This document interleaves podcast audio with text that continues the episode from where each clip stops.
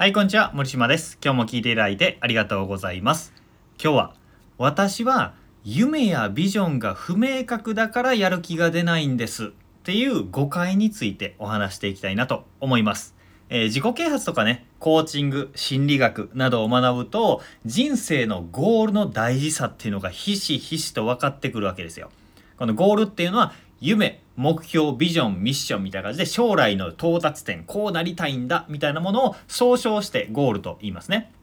で、どんな自己啓発のプログラムを受講しても、願望実現について書かれた本を読んでも、成功した人に話を聞いても、必ずこのゴールの話は絶対出てきます。この話をしない人はいないっていうぐらいのお話です。本を読んだりセミナーに出たり成功した人に話を聞くと必ずゴールを明確にしなさい。あなたがやりたいことは何ですかみたいなことを聞かれるわけですよ。でこれってもちろんとってもとっても大事なんです。でも自己啓発されすぎた人ってゴールがなければ動けないとかゴールがイメージできなければ叶わないっていうちょっとねずれたマインドセットを持ってしまいがちなんだよというお話でございます。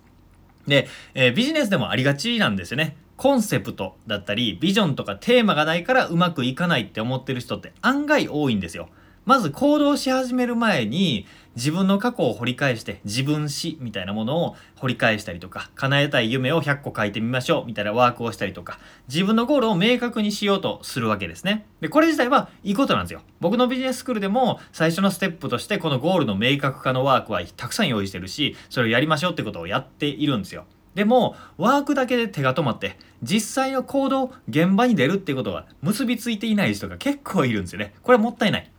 準備だけで終わっちゃっているっていうことです。まあ日常生活していると営業のアポが取れないとか、ブログが書けないとか、運動ができない、出会いを増やす行動ができないとか、いろんな行動できない、頑張れない、動けないっていう現実にぶち当たりますよね。今も、えー、あれやらなきゃいけないのにやってないなーみたいなことっていっぱいあると思うんですよ。みんなあります。で、こういう時に、先ほど言った自己啓発されすぎた人っていうのは、そうかってひらめくわけですよ。私にはゴールが不明確だから行動できないんだとか、確固たるゴール、ビジョンさえあれば、ワクワクする夢さえあれば、私は何者にも惑わされず行動し続けられるんだみたいな風に幻想を抱いてしまうんですね。これはもう幻想と言い切ってしまいます。ゴールを見つけよう。だから、まずゴールを見つけるワークをしよう。みたいな感じで逃げちゃうんですよね。で、これって本当に逃げるという行動に見えることです。えー、僕のところにもね、あの、コンセプトがまだないんで、ブログは書けませんとか、ビジョンがぼやけているので、やる気が続きませんみたいな相談みたいなものがよく来るんですよ。で、このビジョンとかゴールが明確ならって言ってるのって、本当にね、あのー、本当で、本当にこうなら、本心で何々ならっていう思考と一緒なんですよ。例えば、本当に好きなことなら続くはずとかね、えー、本当にやりたいならもうやっているはずとか、本当に愛してるならこうしてくれるはずとかっていう本当にこうならっていうもう真なる素晴らしいものがあればできるはずみたいな言葉って聞くことあると思うんですけどなんか辛くなりません？なんか上滑り滑りしてる感じがすると思うんですよ。この今日話しているゴールさえあれば何々っていうのも本心で何々ならあなたも本本気で思ってるならみたいなことも全部一緒で机上の空論に振り回されている状態になっているんですね。まさしくこの状態になっている人から質問をもらいました。T さんという方なんですけど、その方からの質問を読み上げてみます。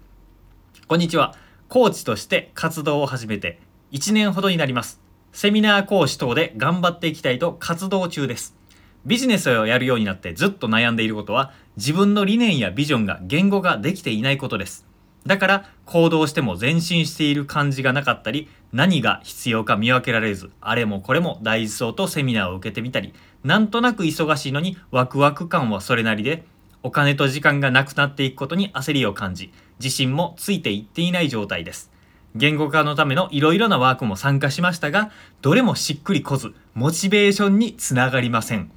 こういうのはどういう時点で見つかるのかまだ先に答えがあるのでしょうか自分軸の言語化のためにできることはどんなことがありますか？っていう質問だったんですね。まさしく動けません、えー、行動していけません動けませんっていう質問なのに質問の最後が言語化するためにはどうすればいいですか？っていう質問に変わっちゃっているんですよね。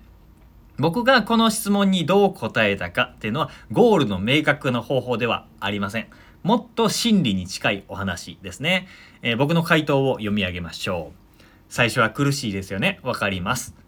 ただ、前に進んでいる感がない理由は理念が不明確だからじゃないです。儲かってないからです。理念とかビジョンは玉ねぎです。一皮むいても次がある終わりのない世界です。言語化よりもマネタイズにつながる学びと行動に集中するのがおすすめです。と返しました。うん、お金儲かってたらね、そんなこと気にならないんですよ。本当に。で、それに対して T 様はめっちゃ納得しました頑張りますみたいなことを返事してくれたんですけど、本当にね、あの、ビジョン、ゴール探しって終わりがないんですよ。死ぬ時までに分かれば運がいい方って思うんですよね。もっとより良いゴールだったり、あ、やっぱりこっちだったわっていうことの続き、もうずーっとそうなんですよ。ずっとそう、確固たる自分を持ってそう、自分が確立してそうな人でも、ブレたりとか変化したりしていくもんなんですよね。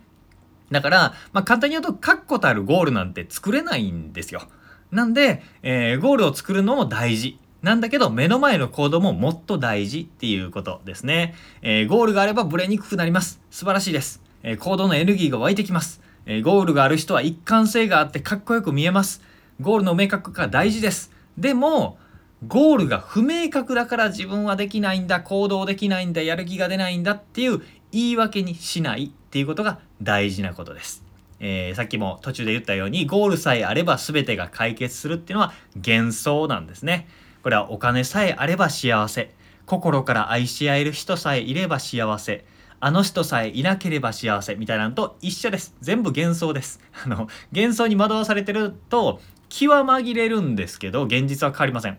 目の前の現実をよくよより良くするためには目の前のことをできることを一つ一つやっていきましょうというお話でございました今日はね僕の音声を聞いてくれているぐらい自己啓発されすぎている人には刺さる内容だったんじゃないかなと思います